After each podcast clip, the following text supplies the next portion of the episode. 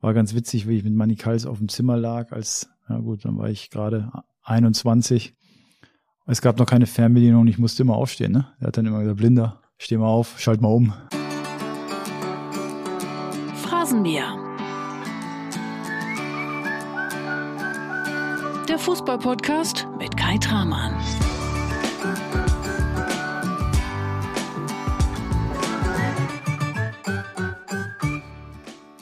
Und hier und jetzt gibt's Folge 2 mit Oliver Bierhoff. Und damit herzlich willkommen im Phrasenmäherland. Danke, dass du reinhörst in diesen Fußball-Podcast, in dem wir einfach alle interessanten und wichtigen Fußballköpfe Deutschlands mal von einer ganz anderen Seite erleben möchten. Oliver Bierhoff, der präsentiert sich heute ganz anders, denn er spricht heute über Morddrohungen, die es mal gegen ihn gab. Wir sprechen klar über das Golden Goal von 1996 und die Folgen. Wir reden auch über das schlimme Chaos beim DFB und wir reden darüber, dass Oliver Bierhoff früher mal zu schlecht für den HSV war und auch zu schlecht für Borussia Mönchengladbach. Und ja, du hast richtig gehört, zu schlecht für den Hamburger Sportverein. Das gab es wirklich mal.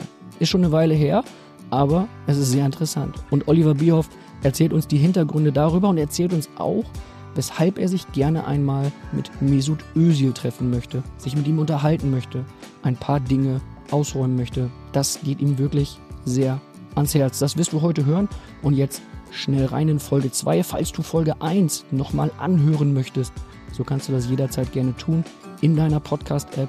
Dort gibt es die Phrasenmäher Folge 1 mit Oliver Bierhoff und dort kannst du auch den Phrasenmäher abonnieren. Dann bekommst du immer eine Nachricht, sobald eine frische Folge für dich fertig ist. Und jetzt rein in die Folge mit Oliver Bierhoff, rein in Folge 2. Viel Spaß im Phrasenmäherland.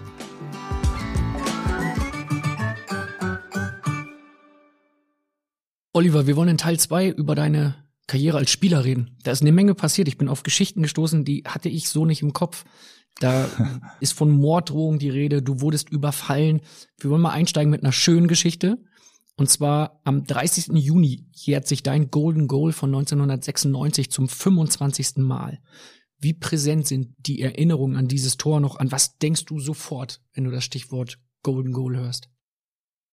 Also irgendwie, ich, ich denke da nicht ständig dran. Wir haben eigentlich bei jeder Europameisterschaft zuletzt immer gesagt, hoffentlich wird man nicht mehr dran erinnert, sondern holt sich selber wieder einen neuen Titel mit der neuen Mannschaft. Macht mich natürlich unglaublich stolz.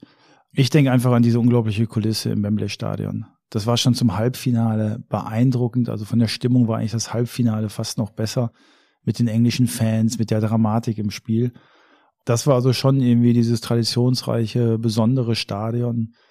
Und irgendwie habe ich noch im Bild natürlich wieder Ball so langsam ins Tor kullert, Stefan Kunz noch hinterherläuft, so ein kurzer Moment, ist das jetzt ein Tor oder nicht? Äh, daran erinnere ich mich natürlich noch gerne. Du eröffnest gerade so ein schönes Kopfkino von dieser Situation, von diesem Golden Goal.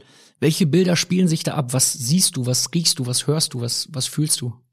Ja, natürlich besonders diese Kulisse und man denkt natürlich, auch ich als Kind, als Jugendlicher, als jemand, der von sowas träumt, oh, du spielst so ein Finale. Wenn du dann so ein Finale spielst, da hast du gar nicht mehr so viel im Kopf. Das ist eigentlich ein Spiel in Anführungsstrichen wie jedes andere. Und du willst es einfach gewinnen und du willst dem Ziel näher kommen und du denkst gar nicht an diese Bedeutung. Aber diese Spannung, diese, dieser schöne Rasen, tolle Rasenqualität, äh, diese Stimmung im Stadion und eigentlich dann auch diese pure Freude danach. Ne? Also als Stürmer reinzukommen, beide Tore zu machen in so einem wichtigen Finale für dein Land in einem so tollen Stadion. Also es war schon irgendwie toll. Und äh, ich hatte ja vorher auch paar Tage Frust mal hin und wieder, ne, weil ich wenig zum Einsatz kam. Insofern war das ein ganz, ganz besonderer Moment. Auch dieses, wir alle über mich geflogen sind und geschrien haben, ne? also einfach nur Freude pur, war schon klasse. Marco Bode war damals mit beteiligt. Er ja. stand damals mit dir im Strafraum der Tschechen und rief dir zu, du sollst dich rechts rumdrehen. Und jetzt hörst du ihn wieder, hier an dieser Stelle, denn mhm. er hat eine Frage nicht. Ciao Olli, hier ist Macissimo. Ja, ich bin gebeten worden, dir eine Frage zu stellen für diesen Podcast und das tue ich natürlich auch sehr gern. Anders als du vielleicht denkst, werde ich jetzt nicht nochmal eingehen auf das Golden Goal von 1996. Ich glaube, die allermeisten Fans in Deutschland kennen die Geschichte und werden wissen, dass du dieses Tor mir zu verdanken hast und damit im Grunde ja einen wichtigen Teil deiner Karriere.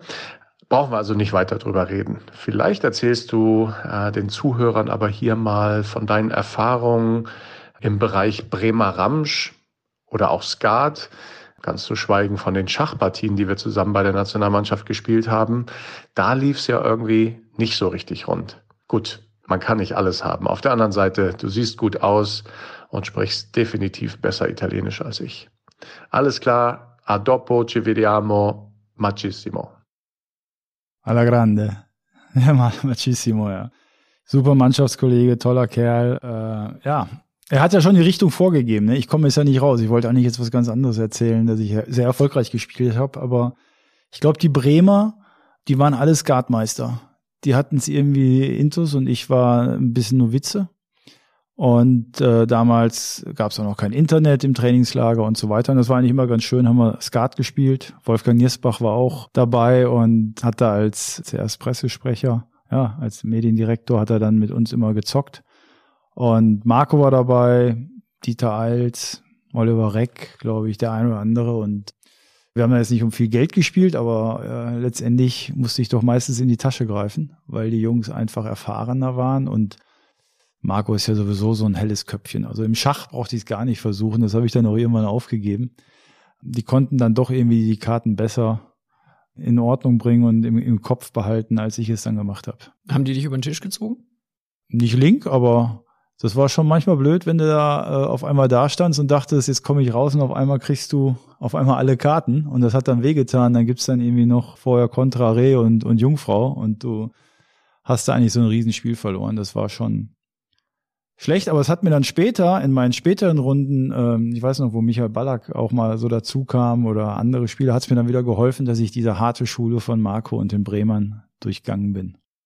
Marco Bode war damals Mitspieler von dir, Mehmet Scholl auch. Hm? Die beiden wussten jetzt im Vorfeld der Phrasenmäher-Vorbereitung nichts voneinander, also Marco Bode und Mehmet Scholl.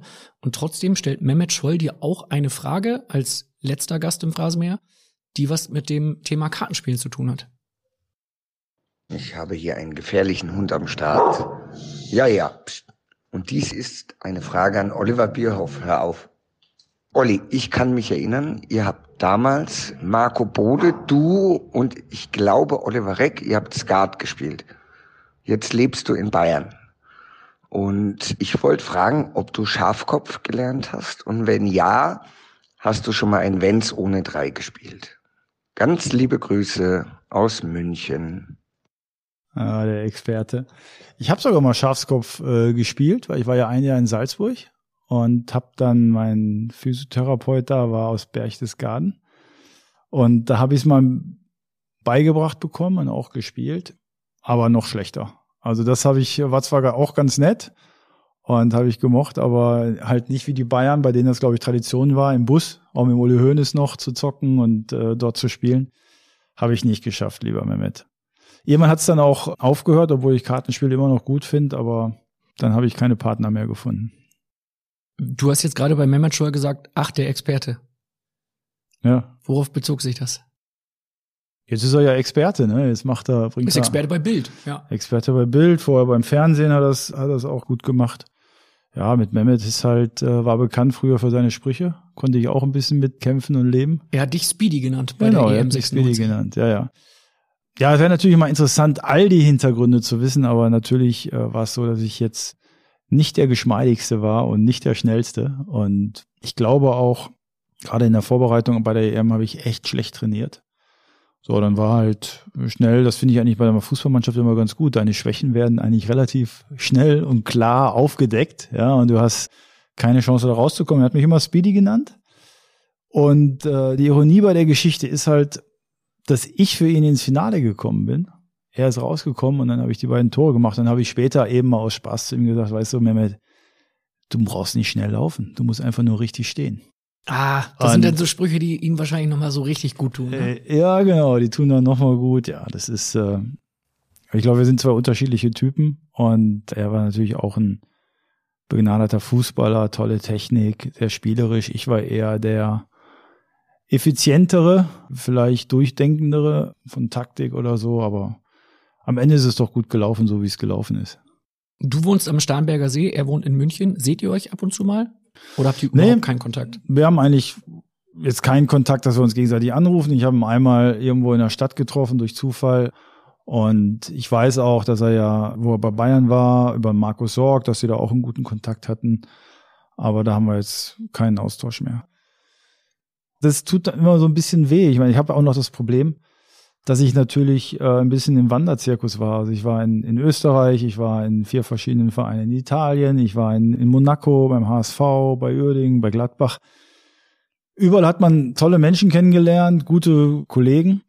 Aber mit der Zeit ist es dann immer auch nicht immer so leicht, den Kontakt aufrechtzuerhalten. Wenn du dann auch noch so einen intensiven Job hast, dann wird's noch schwerer und dann bleiben halt einige wenige da, mit denen ich mich aber immer wieder auch austausche. Du, wir stellen im Phrasenmäherland auch gerne Kontakt wieder her. Das ist so eine Form von Bitte melde dich. Also, ne, wenn du willst, dann arrangieren wir dir ein Treffen mit Mehmet Scholl. Also ich, ich freue mich immer wieder, die Jungs zu sehen und sich natürlich auszutauschen, aber aktuell brauche ich das nicht. Weil? Ja, weil, weil es halt so viele Themen gibt und was ich vorher gesagt habe. Ich meine, es ist natürlich mittlerweile, also da- das Feld, in dem ich mich bewege, ist auch sehr weit. Ja, also es ist auch nicht so ein, das macht meinen Job eigentlich so interessant, dass ich halt nicht nur sagen wir, mich alleine um Marketing kümmere oder alleine nur vielleicht um die Kadergestaltung, sondern es ist ja eher so ein generalistischer Job auch als Direktor. Ich habe da 150 Leute zu führen. Das geht von von allen Mannschaften, auch von den Mädchen- und Frauenmannschaften über Junioren und, und, und Männer bis hin zu der Ausbildung und der Innovation. Gleichzeitig bin ich natürlich nah bei der Nationalmannschaft dran, wo du halt die Vereine hast, die Sponsoren, du hast die, die, die Spieler. Also es ist schon, ich gehe eigentlich, und das ist das Schwierige, ich gehe jeden Abend ins Bett und denk mir, heute hättest du noch zehn Telefonate machen können, fast müssen. Weil du dich bei dem nochmal melden wolltest, weil du bei dem nochmal was klären müsstest. Und ähm, die Zeit gibt's halt häufig nicht her. Fand ich interessant, also auch ein guter Freund, der ist bei, bei McKinsey, Klaus Bärenbeck, und habe ich auch mal gefragt, wie muss man eigentlich Dinge strukturieren, wie läuft etwas? Und dann hat er so gesagt, weißt du, Oliver, bis jetzt bist du vielleicht aus dem Meeting gekommen oder du bist irgendwie aus dem Flieger gestiegen, steigst ins Auto und äh, hörst dir ein bisschen Musik an. Wenn du das machst, dann weißt du eigentlich, du steigst aus dem Flieger und die nächsten 45 Minuten hast du die vier Telefonate zu machen. Wenn man da nicht diszipliniert und konzentriert ist und vielleicht effektiv, dann erreicht man die Ergebnisse teilweise nicht. Und äh, man tut sich selber auch keinen Gefallen. Und das ist eigentlich immer wieder, sagen wir mal, das Traurige.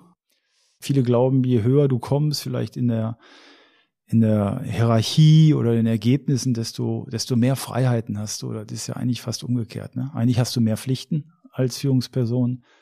Du hast weniger Freiheiten und musst immer disziplinierter, konzentrierter arbeiten. Und das macht dich dann teilweise auch ein bisschen unspontaner.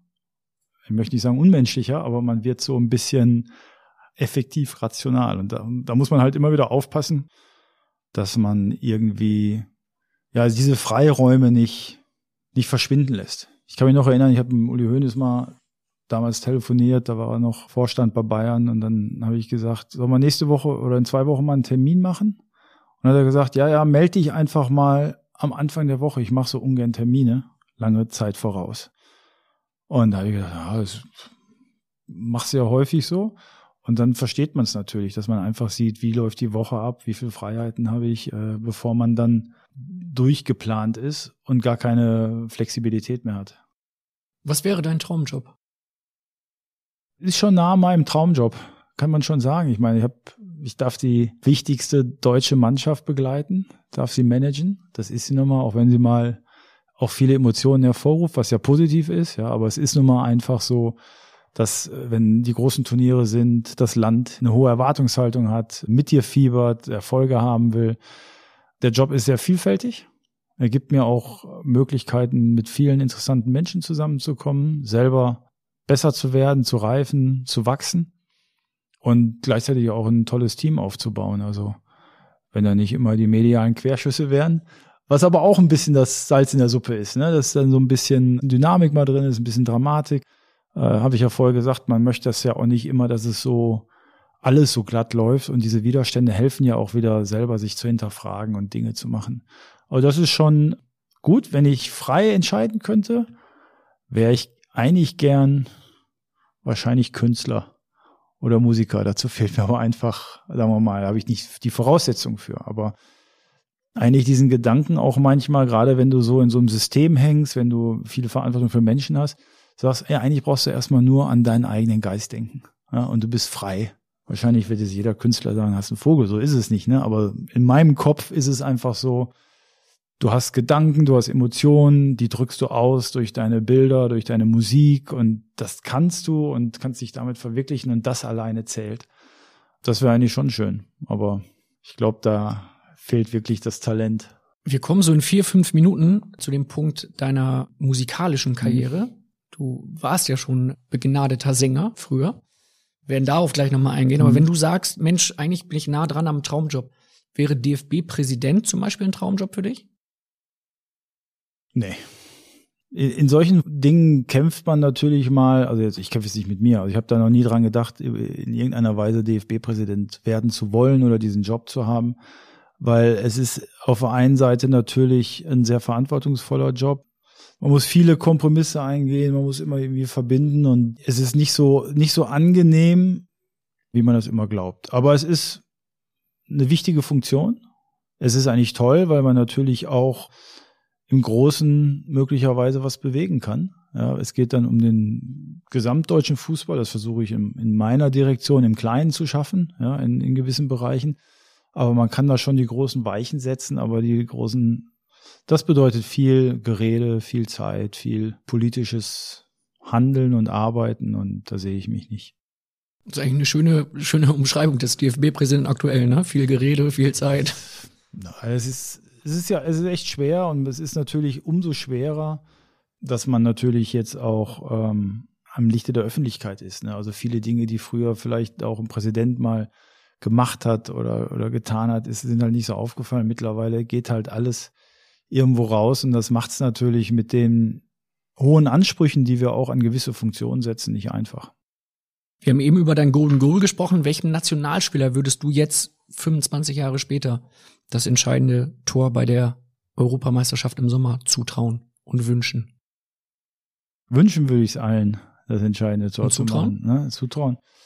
Zutrauen kann ich eigentlich gar kein besonderes nennen, weil die alle in ihrer unterschiedlichen Art auch äh, Fähigkeiten haben. Also würde ich mich echt schwer tun, eine, eine Person zu nennen. Ich hoffe, dass wir vor allen Dingen mehr Effizienz an den Tag legen als wir es in den vergangenen Länderspielen gemacht haben. Wir haben uns viele Chancen herausgearbeitet. Wir haben talentierte Spieler.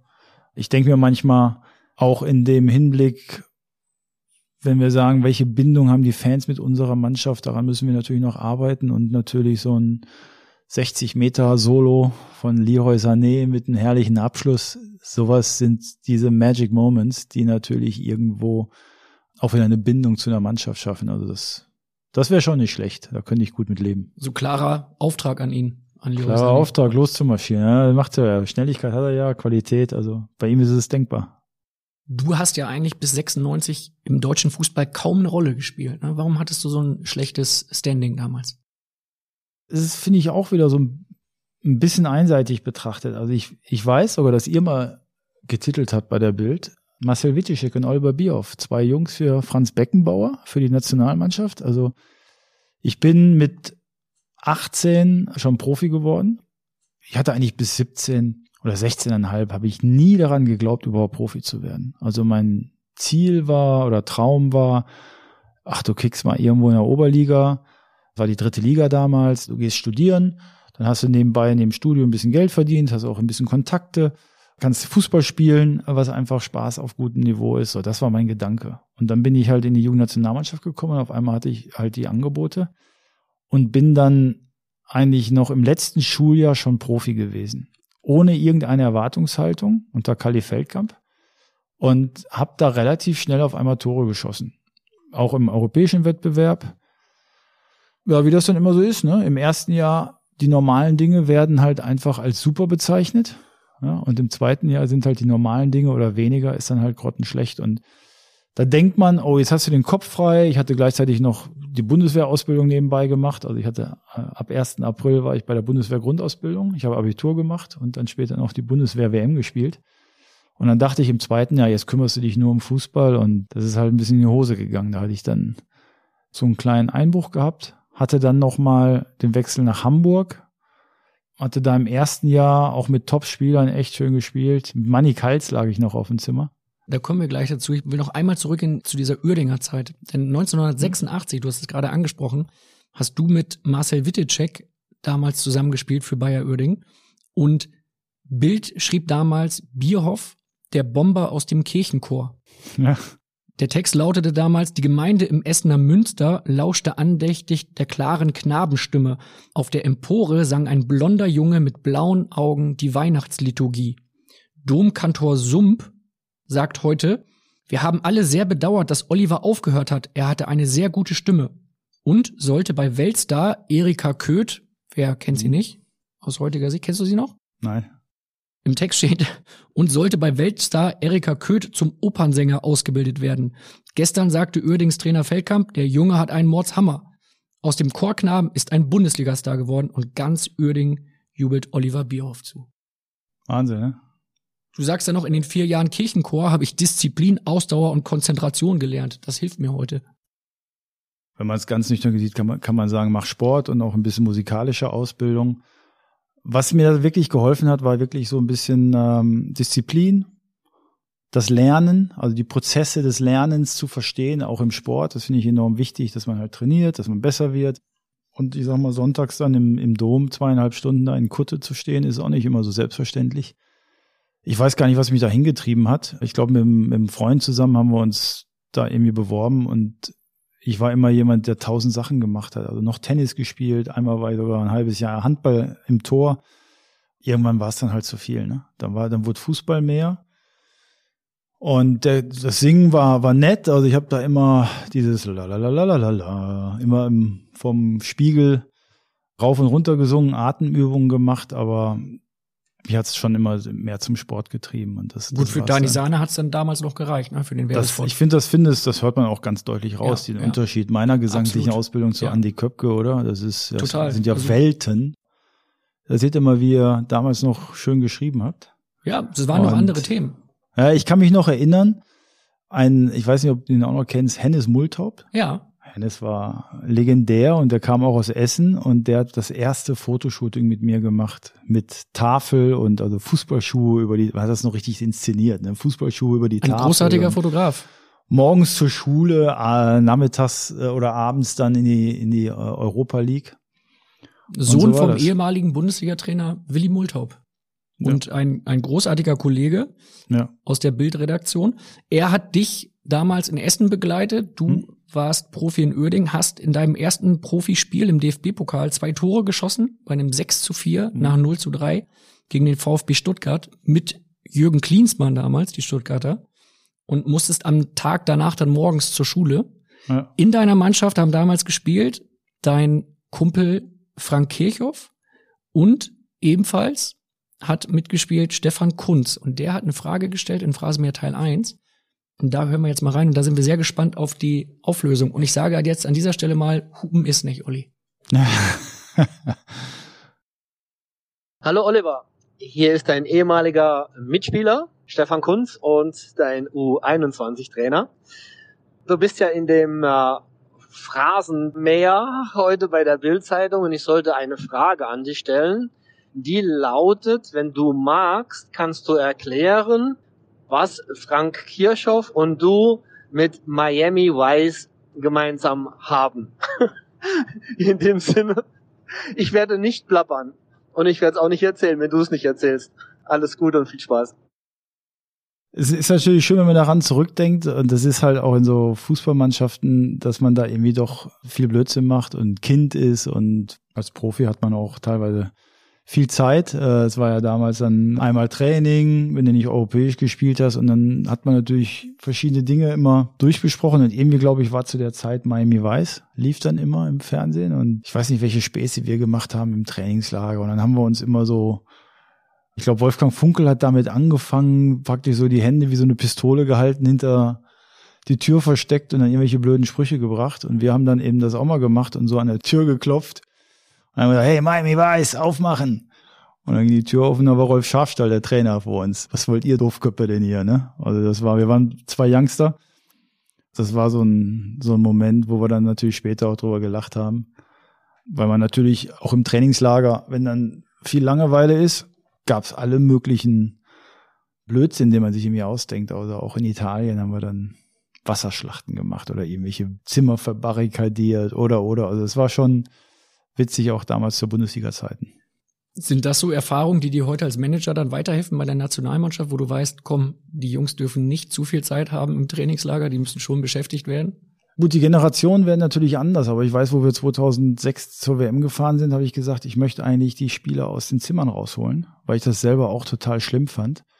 Und da weiß ich noch Riesendiskussion, weil ich halt in diesem tollen Hotel in Berlin in Grunewald gesagt habe, ich möchte dieses Wohnzimmer, das war so zentral lag, möchte ich umbauen.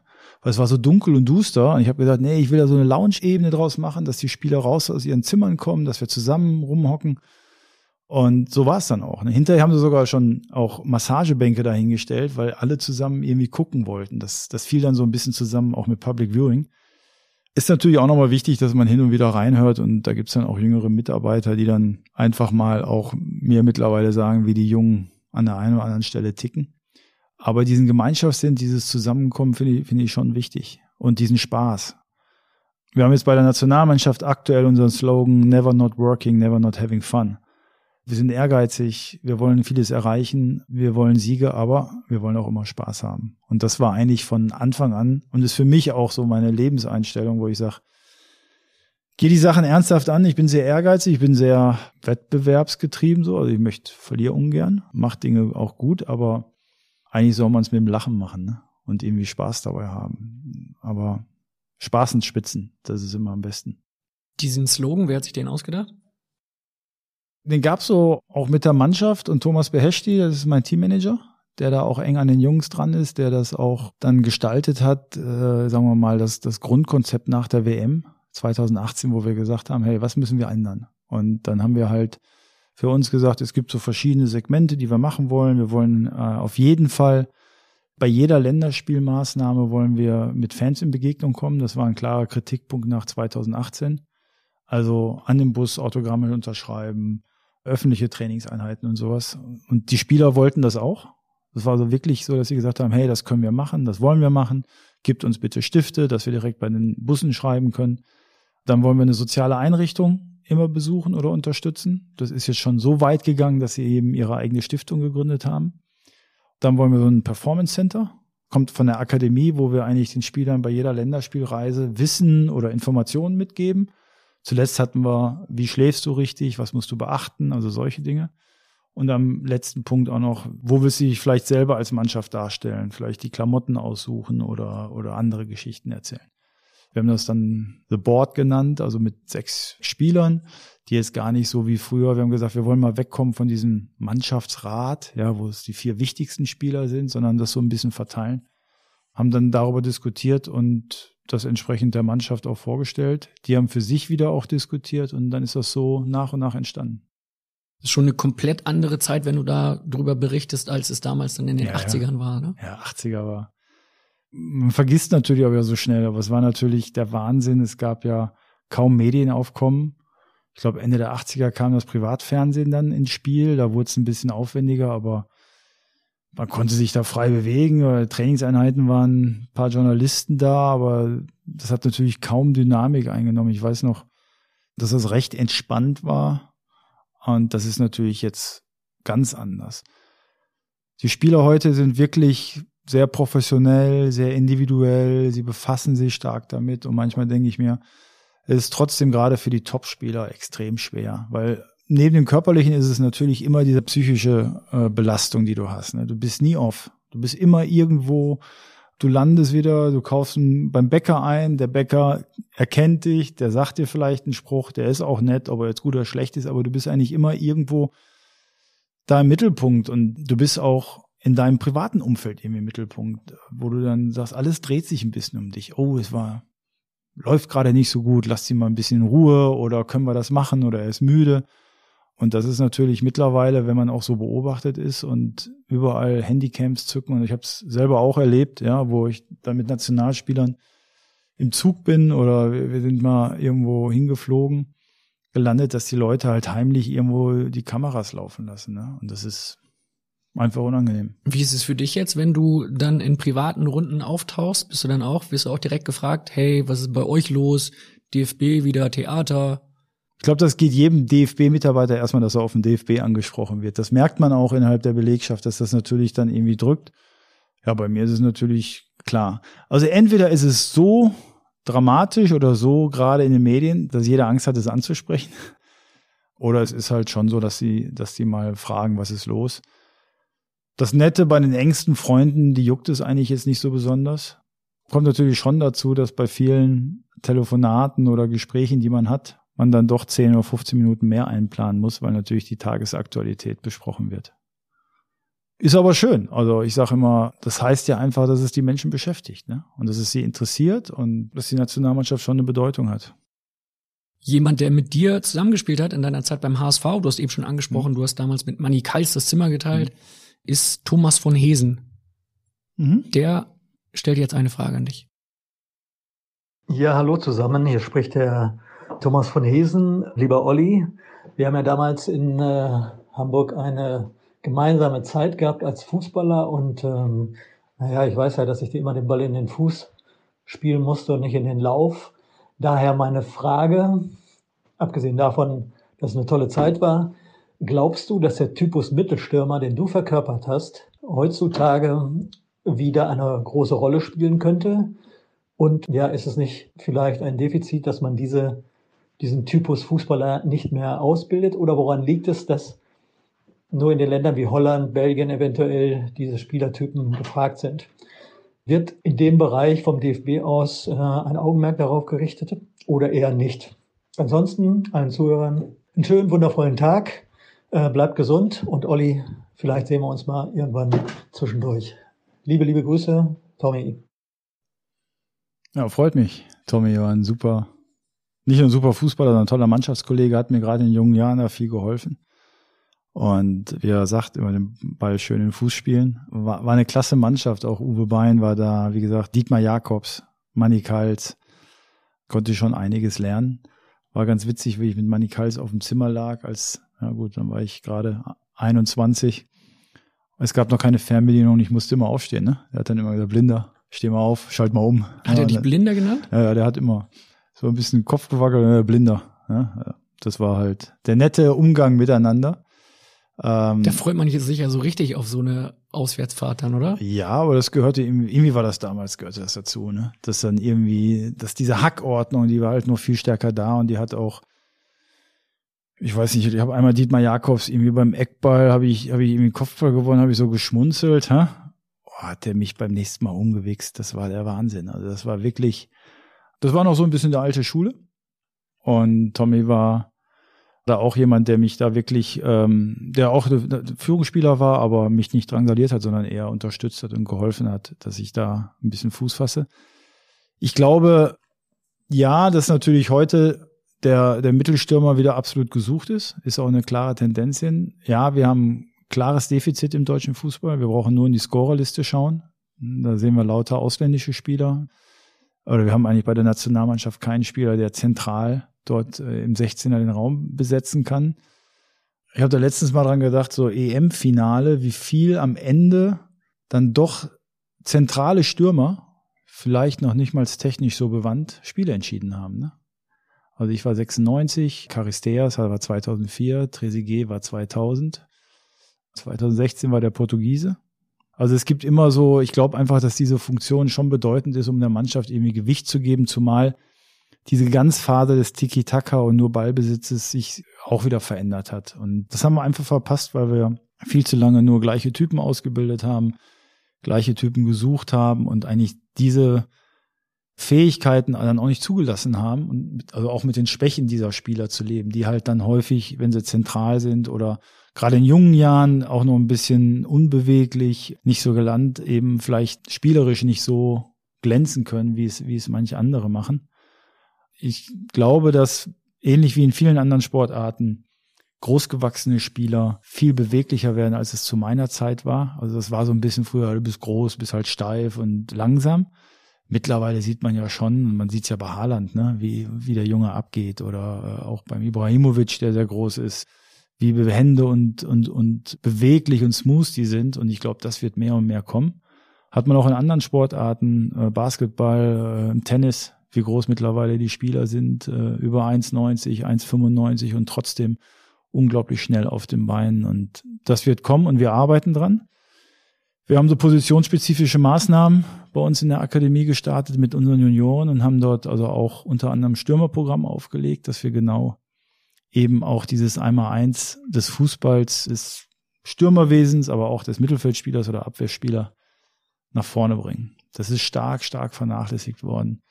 Nicht nur bei den Stürmern, auch bei den Verteidigern. Also wir stellen das einfach fest, dass eigentlich dieses Einmal-Eins des Verteidigens viel zu kurz gekommen ist, weil man nur taktische Varianten durchgesprochen hat. Ne? Also ich habe vielleicht gelernt, mich in der Viererkette richtig zu bewegen und die Distanzen zu halten. Aber eigentlich in der Verteidigung des Balles äh, gegen den Mann, da fehlen einfach wirklich das einfache ABC teilweise. Nimmst du dich da auch selbst mit in die Verantwortung und sagst, Mensch, ich bin jetzt seit 2004 beim DFB, da hätte ich auch ein bisschen mehr drauf achten können, sollen, müssen? Ja, ich glaube, wir sind alle in der Verantwortung. Ein bisschen sage ich, ich kümmere mich erst seit 2018 darum. Ne? Also vorher war ich ja halt äh, im Management der Mannschaft. Ich hatte mal in jungen Jahren, äh, jungen DFB-Jahren, ich glaube 2007, habe ich mal so ein Sportkompetenzgremium gegründet. Das war zwar inoffiziell, aber wo ich gesagt habe, eigentlich will ich so eine Art Sportvorstand haben. Ja, jemand, der einfach sagt, wo geht ja eigentlich die Richtung hin? Matthias Sammer war dabei, äh, Dieter Eils als U21-Trainer, der Trainerausbilder Frank Wormuth, Jogi Löw. Und da haben wir schon, wenn ich die Protokolle mal anschaue, da haben wir schon gesagt, wir haben ein Außenverteidigerproblem und ein Stürmerproblem. Und eigentlich muss man sagen, haben wir es auch im gesamten Fußball gesehen und wir haben es, da sind wir alle in der Verantwortung, auch Vereine, wir haben es nicht geschafft, in all den Jahren diese Position wieder stark und neu zu besetzen. Und das ist einfach ein Manko, mit dem wir uns jetzt beschäftigen. Das Problem ist halt, das kriegst du jetzt nicht innerhalb von ein, zwei Jahren umgedreht. Ne? Da brauchst du einige Zeit und da muss man halt frühzeitig ansetzen. Ein, zwei Jahre, nicht mal ein, zwei Jahre ist ein gutes Stichwort, weil du warst damals in deiner aktiven Karriere nicht mal ein halbes Jahr in Gladbach. Das hatte ich gar nicht auf dem Schirm. Vom Januar 1990 bis Juli 90 wurdest du vom HSV nach Gladbach verliehen. Hm. Das Hattest schlechteste damals, halbe Jahr meiner Karriere. Ja? Ja, ja. Hast du die Bilanz noch im Kopf, die du hattest damals? Nee, ich sage immer, wenn ich so am Bökelberg bin, sage ich, guck mal, hier war mein Platz und dann zeige ich immer auf die Bank.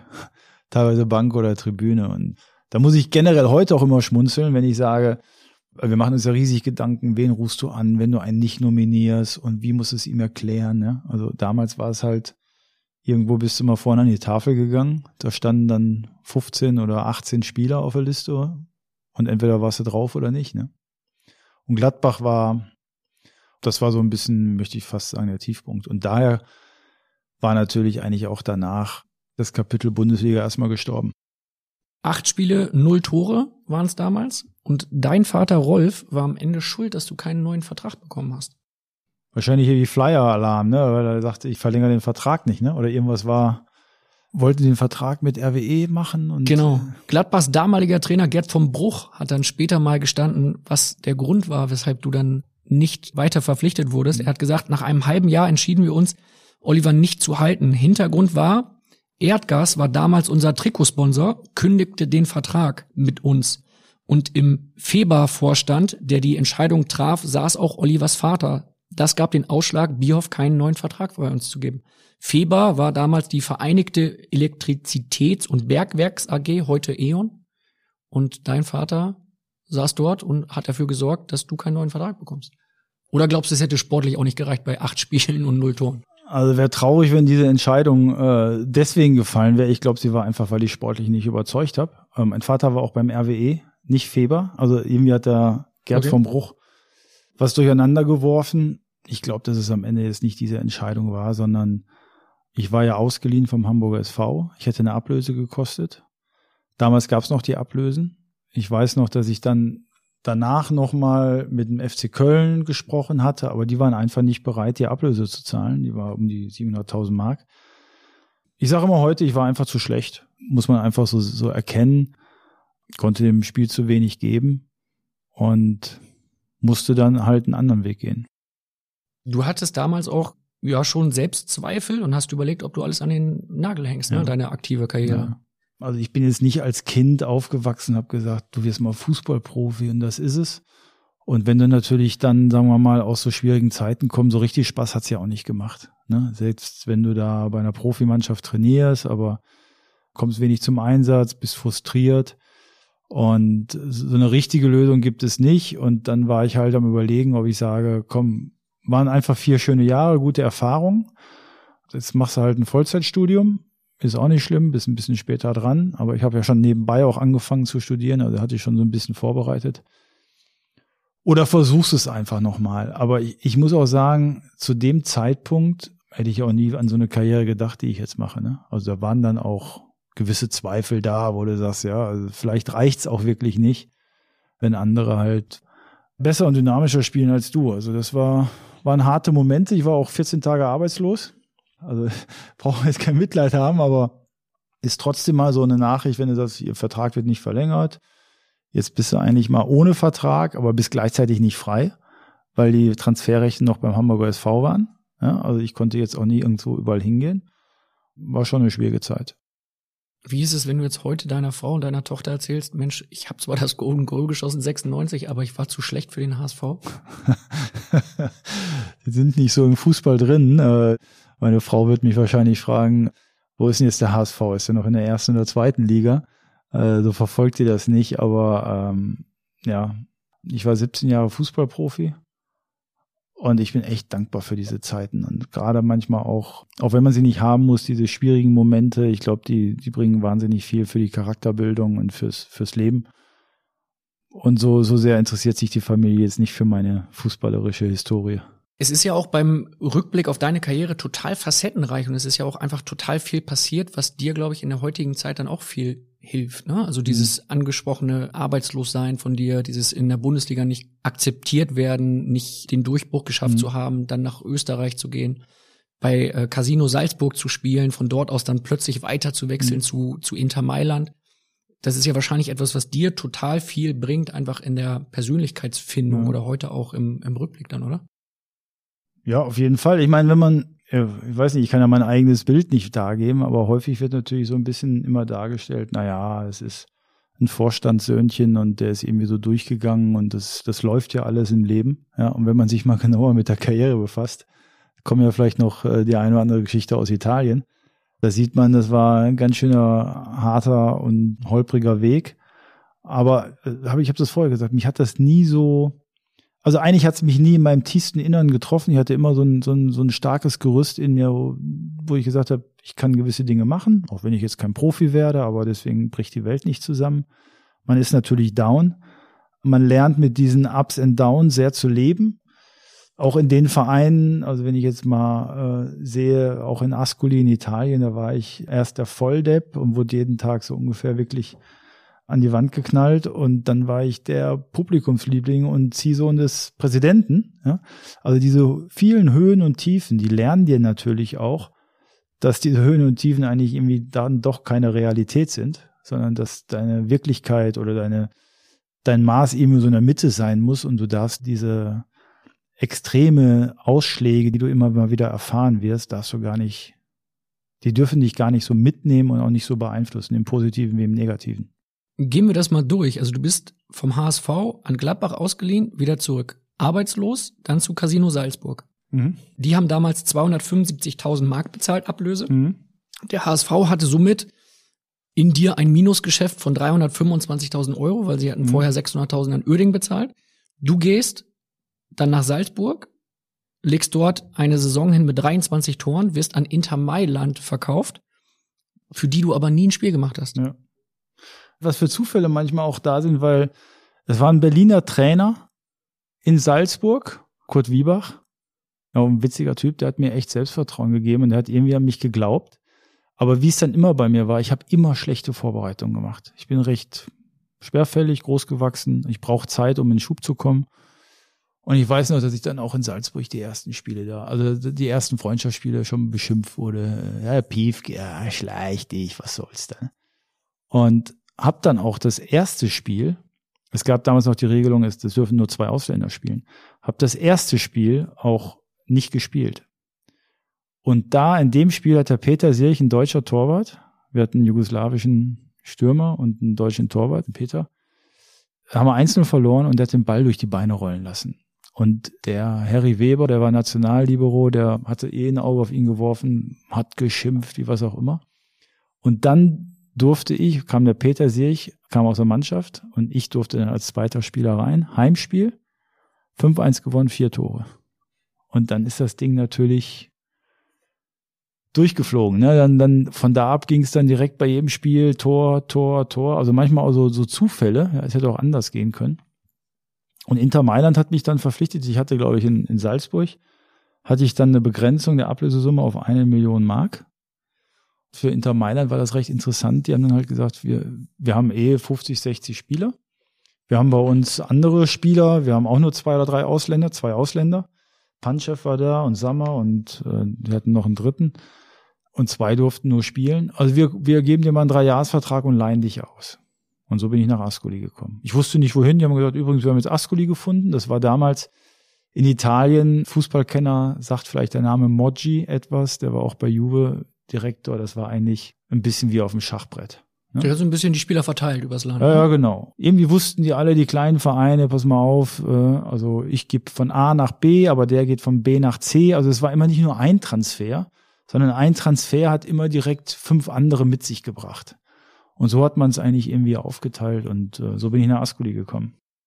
Du hast dann, wie du schon erwähnt hast, in Ascoli eine sehr, sehr turbulente Zeit erlebt. Unter anderem gab's Morddrohung gegen dich und du wurdest einmal aus deinem Auto gezerrt und verprügelt. So Mhm. hat äh, Bild es damals geschrieben. Elfer verschossen, Italiener drehten durch, Bierhoff aus Auto gezerrt und verprügelt. Das war im April 1995 und wenn du, weil meine Stimme, die will ja keiner hören, den kleinen Spaß mitmachst, dann Mhm. kannst du einmal diesen Artikel aus dem April 95 vorlesen. Bioff wurde auf offener Straße zusammengeschlagen, nur weil er einen Elfmeter verschossen hatte. Durch den verhängnisvollen Strafstoß verpasste Ascoli den Sieg gegen Bergamo. Das Spiel endete 1 zu 1. Ascoli droht der Sturz in die dritte Liga. Eine Horde radikaler Fans schwor, dafür muss Bioff zahlen. Am Sonntag schlugen sie zu. Die Täter warteten vorm Stadion in ihren Händen Stöcke, Latten, Steine. Sie beobachteten, wie Bioff nach dem 0 zu 2 gegen Salernica die Sporttasche in seinen Fiat Punto warf, den Wagen startete. Die Raudis fuhren hinterher. Bioff merkte sofort, ich werde verfolgt. Er fuhr immer schneller, aber da war plötzlich diese Ampel rot. Bioff musste stoppen. Die Verfolger bremsten direkt neben ihm. Ein Wagen rechts, der andere links. Bioff, ich habe selbst die Autotür geöffnet, um mit ihnen zu diskutieren. Ein schwerwiegender Fehler. Sofort zerrten ihn vier Schläger aus dem Auto, traten auf ihn ein, schlugen ihm ins Gesicht. Plötzlich waren noch viel mehr da. Einer zertrümmerte mit einer Latte eine Autoscheibe. Mit letzter Kraft riss sich Bioff los, schleppte sich auf den Fahrersitz. Ich gab noch mit geöffneter Wagentür Gas. Die Hooligans warfen ihm Steine hinterher, flüchteten. Der geschockte Bioff fuhr sofort zur Polizei, bekommt seit gestern Personenschutz. Ich bin verbittert, wenn ich hier um meine Sicherheit fürchten muss, kehre ich nach Deutschland zurück. Ein bisschen dramatisch. sag ich. also Hast du es anders in Erinnerung? ja, ja, ja, gut, es war jetzt in Ascoli, was, was wirklich emotional und heftig. Also im ersten Jahr hat mich der Präsident drei Monate aus der Mannschaft geschmissen, wo ich nicht spielen durfte. Ähm, hat mich dann aber wieder zurückgeholt. Dann war ich eigentlich zweieinhalb Jahre totaler Publikumsliebling. Dann ist der Präsident gestorben, der Verein ist eigentlich den Bach runtergegangen und in dem Jahr haben wir im Abstieg gespielt. Und es war halt so, wir waren da schon mal auch zwei Stunden im Stadion eingeschlossen. Wir haben sechs Monate kein Gehalt bekommen. Die Fans warfen mit Steinen, äh, sind auch mal immer, haben das Training auf einmal mitten auf den Platz gerannt. Und wenn du natürlich dann stehst vor teilweise Radikalen, wo du denkst, eigentlich haben sie nichts zu verlieren, wird dir schon Angst und Bange. Und das war dann auch in, in, in so einem Moment, äh, wo sie dann mal mich irgendwie an einer Ampel abgefangen haben. Ich bin ausgestiegen, also die haben mich jetzt, sie hat mir einmal so einen leichten Klaps gegeben, hat mich jetzt keiner mit, mit irgendwie geschlagen oder was auch immer, aber sie haben natürlich Drohungen gemacht. Einer hat voll gegen die Tür getreten, die war voll eingebeult und es gab auch schon mal eine Morddrohung zu Hause, aber das waren dann schon die hitzigen Gefechte damals. Was denkst du dann, wenn du jetzt so Szenen mitverfolgst, in der Zeitung liest, die sich auf Schalke ereignet haben, wo auch die Ultras die Spieler gejagt haben? Ja, heftig. Darf überhaupt nicht passieren. Also wirklich schlimm. Und ich bin natürlich jetzt von Italien aus der damaligen Zeit auch einiges gewöhnt gewesen, was dann eben normal war, dass du mal auch mit Polizeischutz weggefahren wurdest. Aber das darf nicht sein und das kann nicht passieren. Und natürlich habe ich auch ein bisschen über die Politisierung von diesen Fangruppen macht ja dann manchmal Angst und Bange. Das war in Italien auch so. Wenn natürlich das Thema Fußball gar nicht mehr vorderrangig ist, sondern dass es eigentlich eher um, um Krawalle geht. Also wir müssen schon sehen, Phantom ist super, auch, auch äh, emotionale Wutausbrüche und ich fand immer, ja, wenn die Fans im Stadion sind, die dürfen dich mal auch beschimpfen und die dürfen ihren Unmut äußern und pfeifen und was auch immer. Aber es kann nicht zu Handgreiflichkeiten kommen oder eben auch zu so einer Beeinträchtigung des Privatlebens. Das war damals dann schon eine Extremsituation für dich, ne? Kann man so sagen. Also ich weiß bei dem ersten Mal, also ich bin nach Ascoli gegangen, das war halt eine Fahr Fahrstuhlmannschaft. Die hatten einfach wirklich eine grottenschlechte Mannschaft. Ich war neu. Nach zwei Monaten hatte der Verein auch hier wieder die Möglichkeit, mich eigentlich abzugeben und einen neuen Ausländer zu holen. Und am letzten Transfertag wurde ich halt zum Präsidenten gerufen. Ich hatte auch keinen Berater, ich war alleine, ne? konnte ein bisschen gebrochen Italienisch.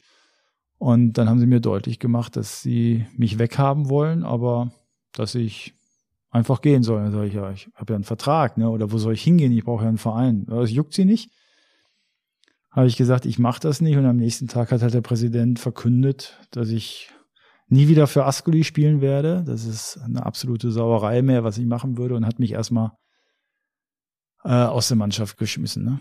Und das Gute war eigentlich, das war so ein Bauunternehmer und ich würde mal sagen, drei Viertel der Mannschaft wohnte eigentlich in einem riesigen Gebäudekomplex. Und äh, deswegen waren wir da ständig zusammen in der italienischen Geselligkeit. Also ich habe mich unglaublich schnell dort eingelebt. Die, die, die Spieler haben mir wahnsinnig geholfen. Und für mich war es eine sehr lehrreiche Zeit, weil da ich wusste, dass ich am Wochenende nicht spielen darf, habe ich natürlich während der Woche am härtesten trainiert. Und ich hatte auch den Vorteil, weil ich immer in der B-Mannschaft war, habe ich immer gegen die Guten trainiert. Und äh, irgendwann kam dann ein neuer Trainer, kam ich halt wieder zum Einsatz und äh, unter dem neuen Trainer dann zwei, drei Tore gemacht. Wir sind in die zweite Liga abgestiegen. Dann bin ich in die zweite Liga mitgegangen und bin eigentlich innerhalb vom Dreivierteljahr zum Publikumsliebling geworden. Bin Torschützenkönig geworden in der zweiten Liga. Die ist recht hart. Also war auch interessant halt von Ascoli, was auf der Höhe von Rom auf der Adria-Seite liegt, hoch bis nach Genua, siebeneinhalb Stunden Busfahrt, runter bis nach Kalabrien, äh, sieben Stunden Fahrt oder so. Äh, also das Land habe ich schon kennengelernt und war echt schön. Und dann war ich auf einmal der Lieblingsspieler des Präsidenten, der wollte mich nicht mehr gehen lassen. Hat damals schon gesagt, Bioff wird der nächste Nationalspieler der Nationalstürmer und war schon eine emotionale Geschichte. Du hättest auch fast für Italien gespielt, ne? Du hattest damals überlegt, ob du für Italien aufläufst. Ich hatte mal kurz überlegt, also meine, meine Großmutter ist Italienerin und wahrscheinlich hätte ich auch einen italienischen Pass vielleicht haben können, aber so richtig ernsthaft war es dann doch nicht.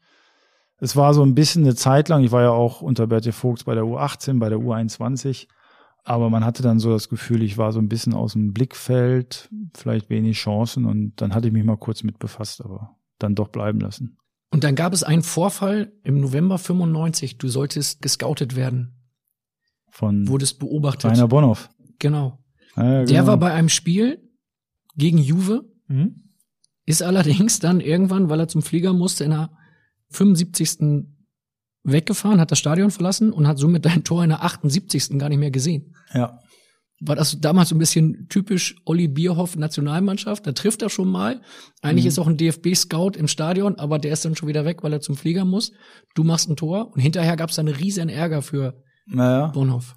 Ja, ich glaube, er hat damals mit den neuen Medien sich noch mal schlau gemacht, dass wir auch dann gewonnen haben, weil er, äh, ich glaube, der Bericht war, ja, das war nix, 0-0, blöd ausgegangen, ne? Und dann sagt er, hey, du Depp, er hat dann noch ein Tor gemacht. Ja, also es war für mich vor allen Dingen eine Lehre, wenn ich jetzt auch mal Richtung Spieler schaue.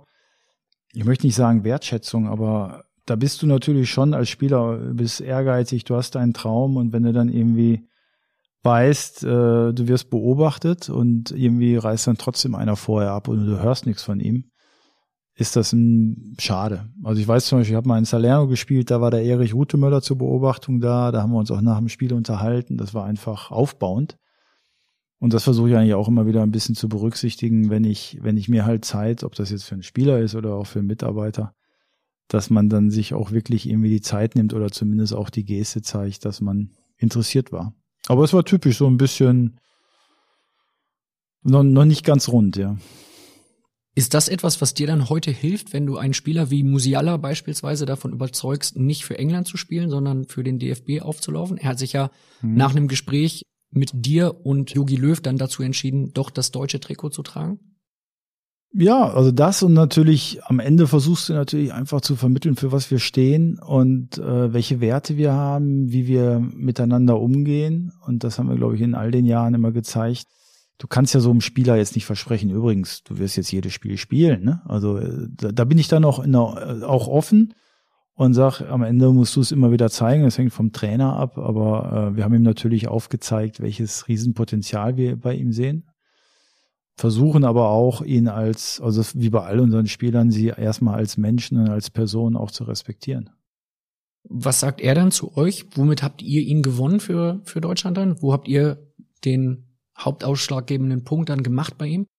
Ja, ich glaube, es ist echt wie bei vielen anderen Spielern nicht immer so einfach. Da hängen ja viele Beziehungen auch dran. Bei ihm waren es eher die Beziehungen zu Freunden. Es war eigentlich weniger England, obwohl er da ja natürlich eine lange Zeit verbracht hatte, aber eigentlich mit seinen Buddies, mit denen er da ewig gespielt hat, mit denen er auch in der Jugendnationalmannschaft gespielt hat.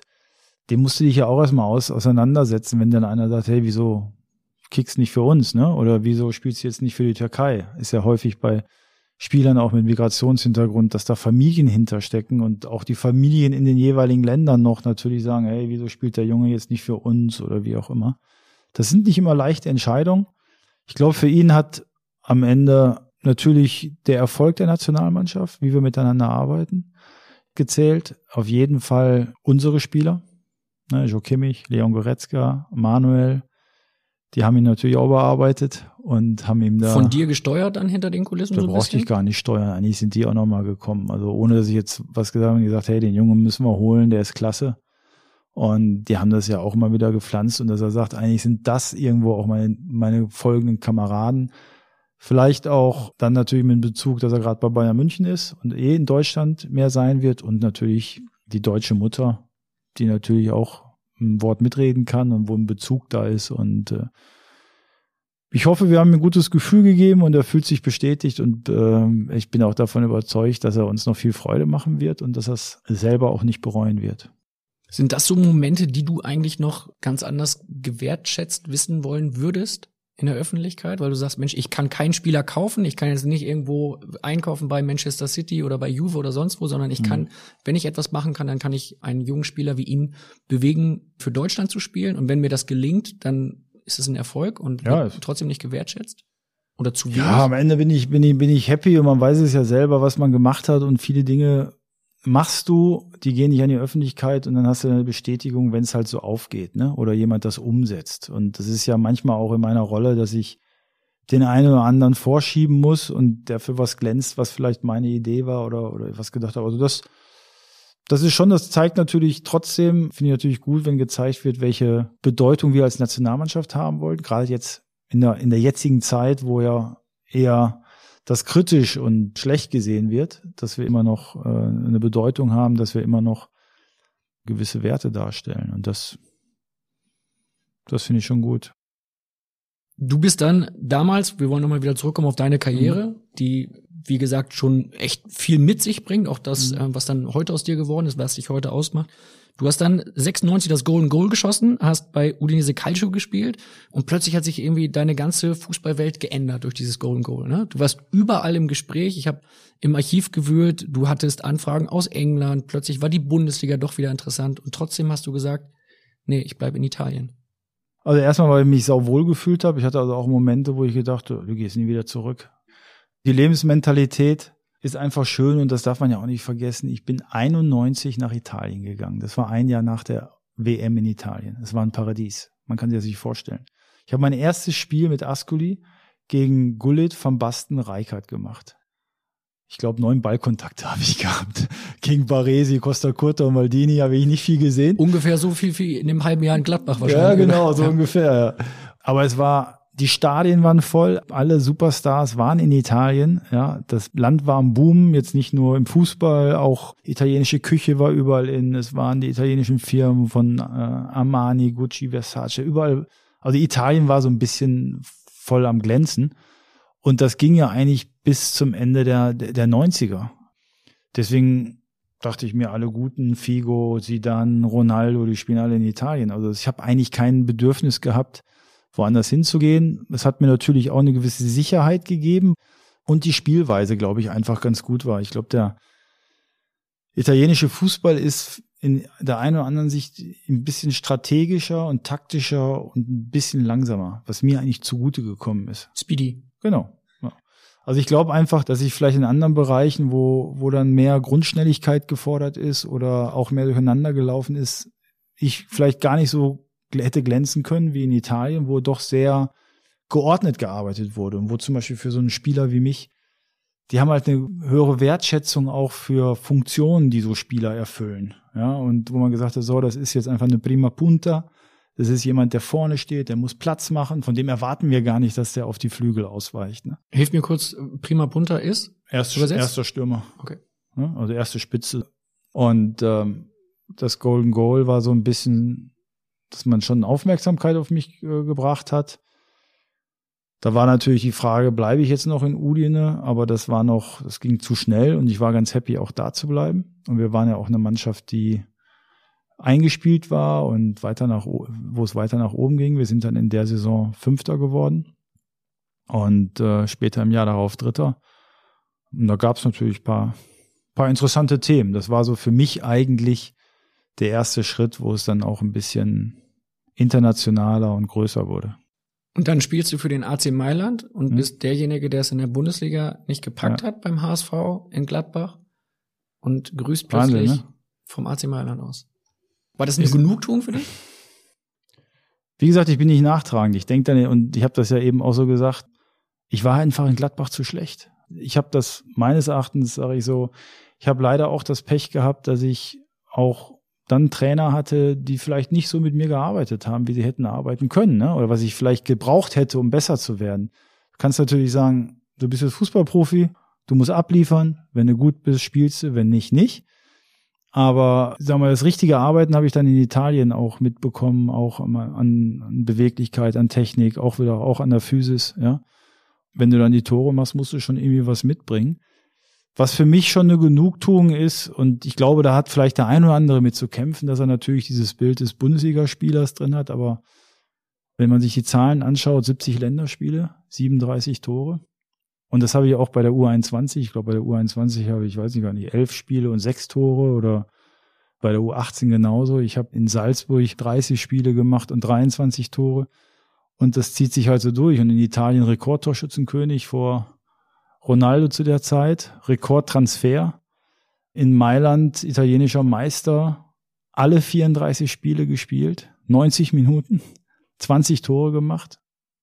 Dann sagt einer, das kann nicht sein irgendwie, ne? Wie geht das? Und das war dann schon, ähm, ja, schon eine Bestätigung, dass du, wie viel man dann, dann doch erreichen kann, wenn man einfach hartnäckig und diszipliniert ist. Du hast damals auch gesagt, 1998 äh, in der FAZ, ich habe keine Wurzeln mehr. Ja. Also bezogen auf dieses Gefühl, Deutschland, da kommst du her, da wurdest du geboren, in Italien hast du damals gelebt. Du hast gesagt, ich habe keine Wurzeln mehr. Geht dir das heute noch so, dass du sagst, ich habe keine Wurzeln, Wurzeln sind die Familie. Das ist die Familie, die einfach da ist. Und natürlich, wenn man dann so länger im Ausland lebt, und ich war 13 Jahre im Ausland, verliert man das so ein bisschen. Also auf der einen Seite erkennt man dann auch die schönen Dinge an, die es im eigenen Land gibt, aber man genießt natürlich, habe auch das Glück gehabt in Italien oder in Monaco, ja, das sind jetzt auch nicht die schlechtesten Plätze, wo man äh, die Zeit genießen kann. Aber es ist schon so, dass ich merke, ah, ich bin Deutscher. Ich könnte immer überall leben. Ich könnte mir auch immer noch mal so kurze zwischenzeitliche Auslandsaufenthalte vorstellen, aber eigentlich zieht es mich schon hier hin und ich, ich liebe dieses Land mit all seinen Facetten, mit dem Guten wie Schlechten. und bin auch dankbar für das, was wir haben. Hat man jetzt gerade auch wieder in der Krise gesehen, trotz aller Kritik, die an der einen oder anderen Stelle kommt, aber was, wie unser Gesundheitssystem funktioniert, wie, wie wir dann doch auch hier Absicherungen haben und ähm, aber da ist jetzt schon noch Deutschland meine Heimat. Wir wollen gleich nochmal kurz mhm. zum Abschluss der Folge zwei über deine Aktivitäten beim DFB auch in der Akademie sprechen. Um deine aktive Karriere abzuschließen, gibt es im Phrasenmeer den schönen Brauch, dass du eine Top 11 aufstellen darfst aus ehemaligen Mitspielern. Du kannst natürlich jetzt auch aus deiner Zeit in der Nationalelf Spieler mit dazu nehmen. Was ist dir lieber? Willst du ehemalige Mitspieler nominieren? Ja, dann nehme ich lieber ehemalige Mitspieler, oder? Du kannst alles nehmen. Nationalspieler. Ja.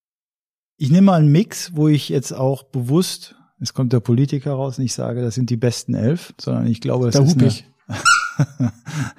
das müssen schon die besten elf sein. Ja, ja. Aber die besten elf heißt dann wieder die Frage, die besten elf einzeln die besten oder einfach die, die eine Mannschaft irgendwie ergeben. Ne? Also ich sag mal als Beispiel, ich würde immer als ehemaligen Mitspieler im zentralen Abwehr meinen Kapitän aus Udine Sandro Calori nehmen. Weil er, ich habe kaum einen Spieler gesehen, der so ein großes Herz hat, der mit so viel Leidenschaft spielt, der bereit ist, die Mannschaft mitzunehmen und auch als Führungsperson klasse gemacht hat, obwohl er jetzt nicht der Ausnahmefußballer ist. Im Tor würde ich natürlich Andi Köpke nehmen. Könnte natürlich jetzt auch Jens Lehmann oder Oliver Kahn nehmen. Also wir haben ja das Glück in Deutschland, dass wir Top-Torhüter haben, aber Andi hat schon verdient. Ja, das ist die alte Dani Sahne Connection, ne? Ja, genau, ja. ja das ist. Zieht dann auch. Verbindet. Diese, diese äh, genau. Das kann man nicht leugnen und kann man auch nicht mehr verschwinden lassen. Zentrale Abwehr habe ich gesagt, Sandro Calori, und dann würde ich mal Jürgen Kohler nehmen, der wirklich knochenharter als äh, Abwehrspieler war. Auf der linken Schiene Christian Ziege. Ja, eigentlich müsste ich immer noch wöchentlich bei Christian Ziege und Thomas Hessler anrufen, weil das sind die beiden, die mir die Kirche immer schön auf den Kopf gehauen haben. Also Christian, toller Fußballer, netter, total super Kerl. Auf der linken Schiene und auf der rechten Seite, jetzt muss ich mal aufpassen, würde ich mal Philipp Lahm nehmen. Philipp, beeindruckend. Ich kann mich an kein schlechtes Spiel von Philipp erinnern, vielleicht ein halbes, aber auch wenn er einen schlechten Tag hatte, hat er 90 Prozent gebracht. Rechts wie links, ganz unkompliziert. Wird der mal DFB-Präsident? Ja, das Zeug kann er dazu haben, aber äh, ich weiß nicht, ob er schon so verdorben ist. Habe ich jetzt nein, gesagt, Nein, aber es ist ja einfach, ich glaube, das wird interessant zu sehen, auch in der Zukunft. Das sind ja alle Jungs, die eine intensive, tolle Karriere hinter sich haben, die aber auch hohe finanzielle Freiheit haben und natürlich dann immer so eine Entscheidung haben, was mache ich mit meinem Leben, ja, und wie viel lasse ich mich da verhaften und äh, so ein Präsidentenjob bringt schon viele, viele, viele Verpflichtungen mit sich und natürlich auch äh, Begrenzungen, ne, die du dann vielleicht als Privatperson nicht mehr hast. Ich finde ihn super besetzt jetzt mal für die EM24. Ist ein absolut toller Botschafter, gute Person und ich glaube, die Erfahrung dort im Management, aber auch in der Repräsentanz solcher Dinge wird ihm ein klareres Bild schaffen, ob er auch wirklich mal Präsident werden will oder nicht. Damit steht deine Abwehr. Damit steht meine Abwehr, die steht tue ich natürlich so ein Per Mertesacker oder auch äh, anderen Spielern ein bisschen weh, aber gut, das muss ich jetzt. Im ähm, zentralen Mittelfeld, wir hatten vorher mal Toni Groß genannt, äh, unglaubliche Karriere hingelegt, auch eiskalt so von wie er, wie er dieses Profileben durchlebt, sehr diszipliniert, ganz fokussiert. Ihn zusammen mit Basti Schweinsteiger, der einfach eine große Seele ist, große Leidenschaft. Ich glaube, das WM-Finale spricht dafür, ihn aber auch immer wieder ein guter Teamkollege war. Also ich spiele 4-4-2. Das ist äh, im Phrasenmeer darfst du alles. Dann, da wir alles wird dann immer irgendwie schieben. Jetzt muss man überlegen. Also vorne gehört natürlich Miro Klose hin. Das ist schon mal gesetzt. Ich setze mal rechts, setze ich jetzt mal Joe Kimmich hin, der sicherlich gegenüber vielen anderen, die da noch was haben, noch ein bisschen vorzuzeigen hat. Aber der Junge ist einfach von seinem Ehrgeiz, von seiner Bereitschaft, ein unglaubliches Vorbild, wie er das umsetzt. Und links im Mittelfeld, dann nehmen wir einfach mal den Mesut. Mesut, äh, der einfach, wenn man sich mal schaut, welche Spiele der für uns gemacht hat, mit welcher Eleganz, mit welcher Klasse. Das war schon super. Seid ihr noch im Austausch eigentlich? Nein, leider nicht. Ich habe ein, zwei Mal mit ihm gesimst, habe ihm dann nochmal gratuliert. damals zur Geburt des Kindes. Und was schreibt er dann zurück? Hat sich nichts verändert, so wie früher. Ja, danke. also er war jetzt noch nie ein Freund der großen Worte, aber das ist einfach auch so, weil er, glaube ich, dann. Ich habe auch so das Gefühl, dass er ein neues Leben dort auch in der Türkei mit angefangen hat und das, äh, das akzeptiert man dann auch so. Und da auch kein großer Wunsch ist, aber auch kein Groll jetzt zumindest, was Yoga der mich angeht. Ähm, aber eigentlich neutral. Ne? Hast du da den Eindruck, dass du da noch irgendwie was klarstellen müsstest mit ihm, dass du da was ausräumen möchtest, dass der DFB ihn damals vielleicht rund um diese ganze Erdogan-Affäre 2018 vor der WM und dann auch während der WM falsch behandelt hat? Wir haben zwei, dreimal das Gespräch gesucht. Ich habe nicht das Gefühl, dass noch was aussteht.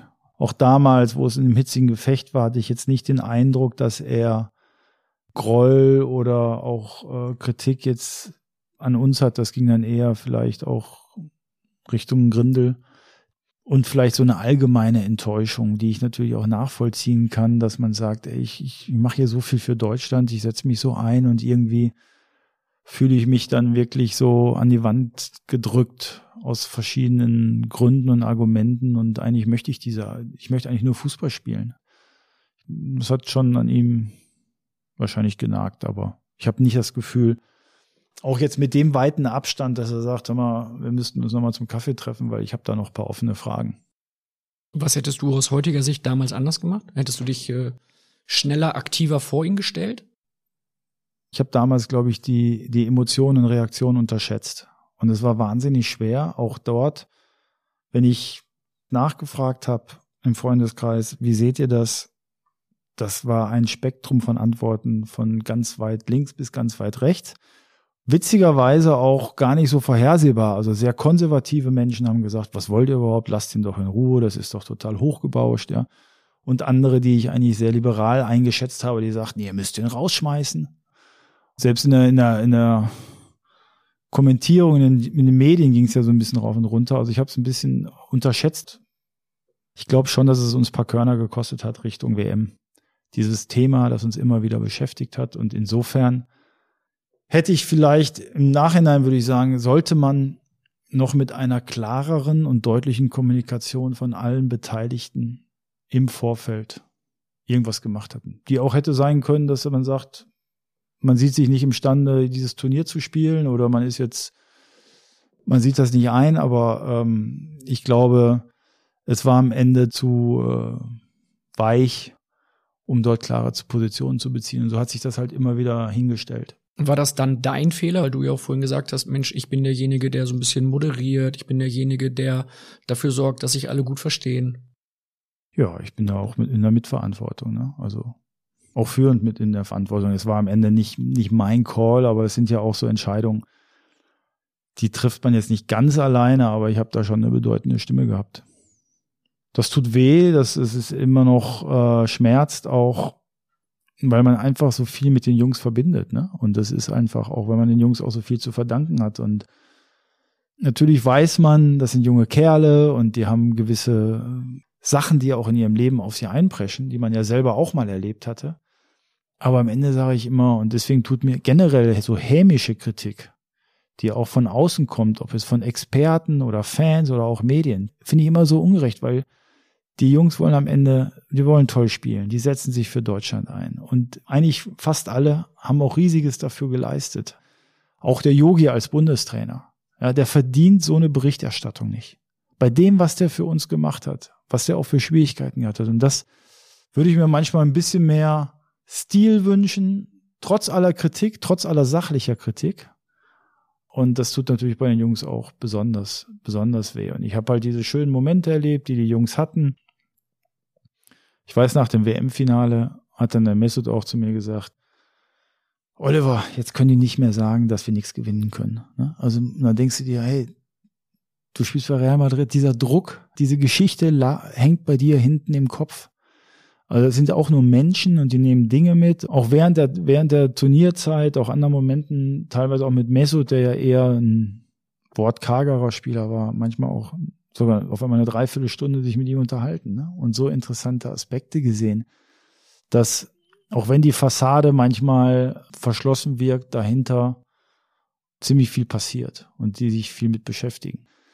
Deswegen, ich hatte ja vorher mal über Social Media gesprochen, also auch diese Social Media beschäftigen die natürlich, ne? Also am besten, weil die natürlich auch sehen, wie Reaktionen sind. Und am Ende sind das irgendwie doch Kinder, die groß geworden sind und die einfach Fußball spielen wollen und gewinnen wollen.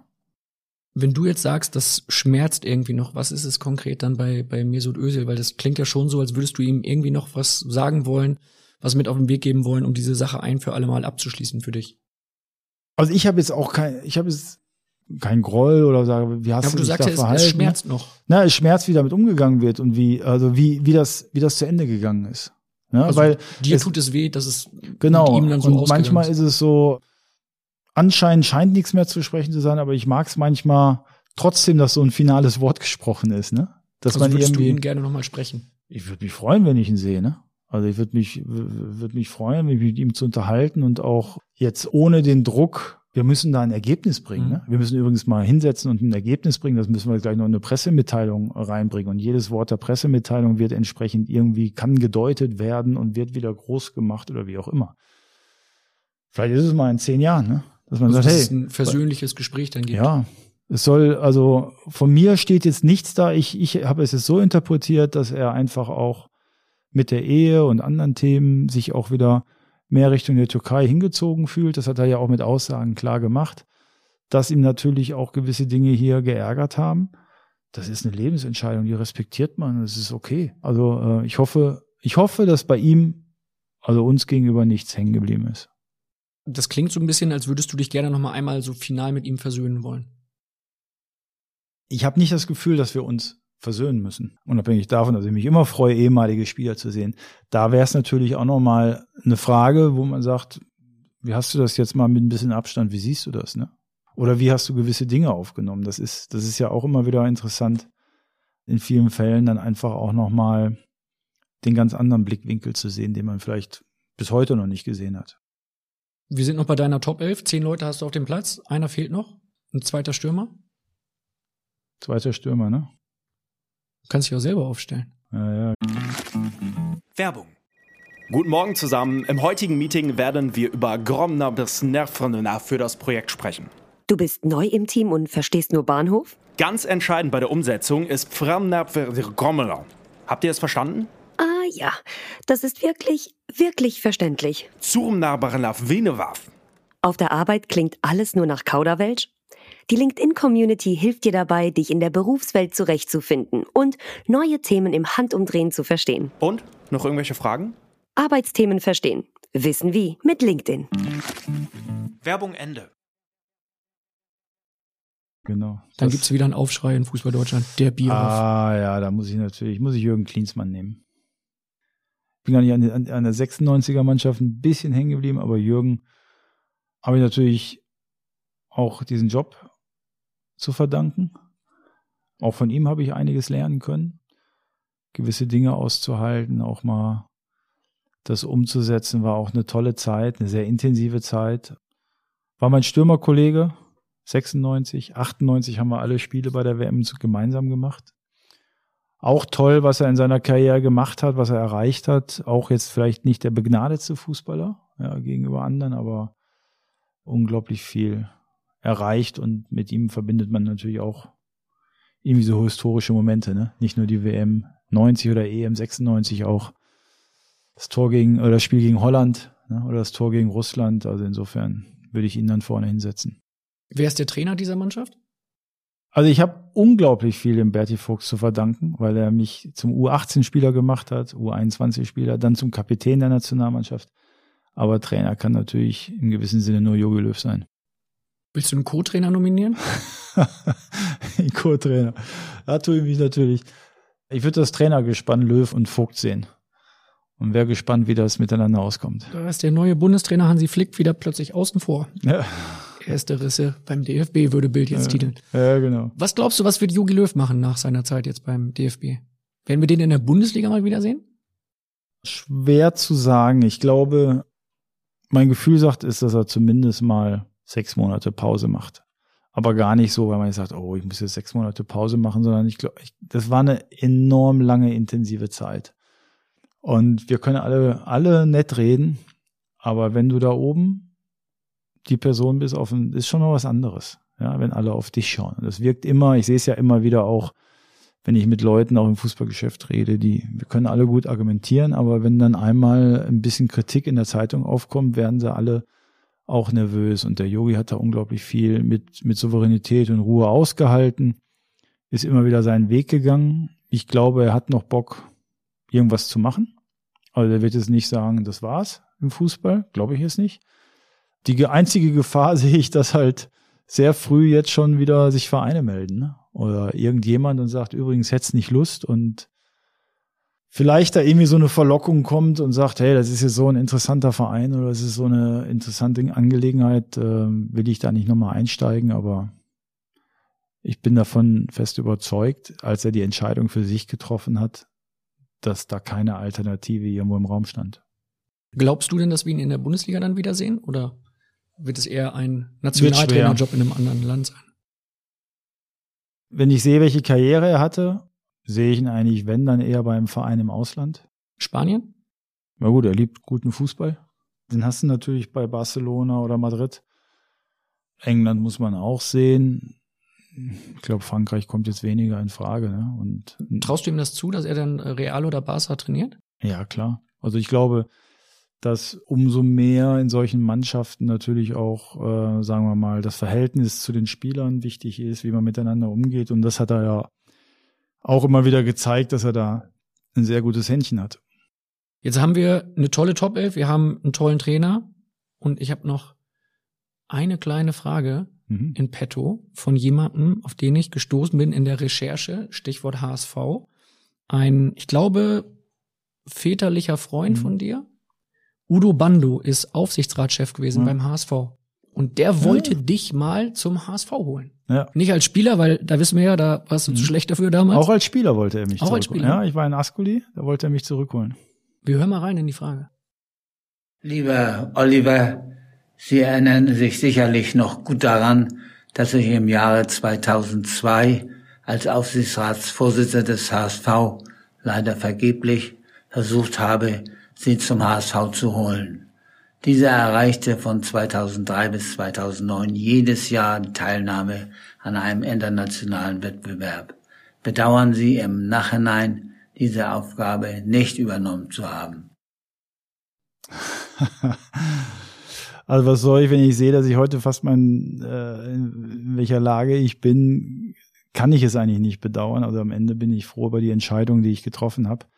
Aber ich habe immer gesagt, weil der HSV ist natürlich eine ganz besondere Geschichte. Und die Stadt, der Verein, die Tradition, das hat natürlich immer wieder gereizt. Ne? Und es gab immer mal wieder auch so, so, so, so Diskussionen oder Gedanken. Ich glaube, damals hat er auch nochmal daran gedacht, mich als Spieler noch zu holen. Und dann auch eben, wie gesagt, als Folgemanager. Sicherlich wäre die Aufgabe Hamburg zu der Zeit auch nochmal interessant gewesen. Jetzt ist es, glaube ich, echt auch harte Arbeit, wie man sieht auch da eine, eine schlagkräftige Mannschaft aufzustellen, die dann auch den Ansprüchen vom HSV gerecht wird. Aber ist ein toller Verein. Hätte gern mal unter ihm als Aufsichtsratschef gearbeitet. Er ist äh, eigentlich seit also seit 87 oder 88 war er so mein väterlicher Freund, Berater. Habe ihn eigentlich durch Zufälle mal in Hamburg kennengelernt und er hat mich dann über die ganze Zeit begleitet und war enorm wichtiger Ansprechpartner für mich, wenn es dann auch darum geht, Situationen zu bedenken. Und er hat dann wirklich in seiner Hamburger Qualität und Erfahrung dann auch mir immer wieder gute Hinweise gegeben. Das sind dann manchmal immer irgendwelche so Sätze oder Kommentare, die, die hängen bleiben, die einem wieder in die, irgendwo wieder Kraft gegeben haben oder, oder einen Hinweis gegeben haben, wie man gewisse Dinge angeht. Was gab es für dich sonst so für Anfragen aus der Bundesliga? Die Bayern waren auch mal interessiert, oder? Es gab einige Anfragen. Also das kann ich, kann ich schon sagen, im Laufe der Zeit von drei, vier Bundesligisten, die. Wie konkret war das mit Bayern? Das war jetzt nicht so konkret, dass man sich irgendwo da an den Tisch gesetzt hat. Man spricht ja mal so unterschiedlich äh, miteinander, aber ähm, also ich habe mir natürlich dann auch sowas immer wieder durch den Kopf gehen lassen wo ich auch bei Mitarbeitern manchmal froh bin, wenn die kommen und sagen, übrigens, ich habe ein Angebot oder ich habe die Möglichkeit, dann denkt man ja zwar zuerst, oh, jetzt könnte ich ihn verlieren. Ich finde aber, es hilft auch wieder so eine Art Bestandsaufnahme zu machen und zu fragen, will ich wirklich das, was ich jetzt noch gerade mache oder will ich was Neues? Und was habe ich auch da, wo ich gerade bin? Ja, was vergisst man ja häufig, dass man da, wo man ist, immer nur das Negative sieht und gar nicht erkennt, was man da alles so hat. Und da gab es mal so, mit wem sage ich das nicht, zwei, drei Gespräche auch mit Vereinen, aber die sind dann nicht weitergefahren. Das ist Herr einfach. Bierhoff. Hä? Da können Sie doch mal. Äh, Ja, das ist ja doch- gerade kannst die Kunst, dass das halt nicht sprechen. rauskommt. Das ist Ja? selbst im Nachhinein finde ich dann immer, wenn man äh, sagt, komm, wir unterhalten uns hier vertrauensvoll, soll das auch hinterher so bleiben. Ist ja eigentlich nicht bedeutend. Ich habe das auch nie, das waren auch nie so Verhandlungen ähm, mit keinem Verein, dass man irgendwie sagt, oh, jetzt, ich stelle mal hier meine Liste auf oder das sind meine Vorstellungen, sondern das war eigentlich erstmal so ein erstes Bekunden immer, wo man gesagt hat, hey, wir stellen uns das vor, wir könnten, wir könnten uns das gut vorstellen. Hätten Sie die, wir würden uns gerne mal mit Ihnen unterhalten. Wann war das mit Bayern? Das weiß ich nicht. Paar Kann ich jetzt auch wieder nichts zu sagen. Nein, es war auch nur, war auch nur mal so ein loses Gespräch. Also es ist jetzt nicht. Gibt es unterschiedliche Zeiten, ja. Ich kann mir ja schon vorstellen, dass du bei all dem, was beim DFB immer so passiert, auch gerade so im Präsidium passiert, da gibt's Mhm. dann Streitigkeiten, dass man da schon mal darüber nachdenkt, halt den DFB dann zu verlassen. Wie positionierst du dich bei diesen Streitigkeiten intern? Ziehst du dich da komplett raus? Ja. Also ich habe eigentlich immer versucht, mich in, in keinerlei Bereichen irgendwie benutzen zu lassen und äh, irgendwelche Spielchen zu machen. Also wenn es mich betrifft, habe ich eine Meinung. Wenn es mich nicht betrifft, bin ich aber auch so weit, dass ich sage, ich weiß, dass mir gewisse Aufgaben nicht zustehen oder ja, ich auch gewisse Probleme nicht zu lösen habe.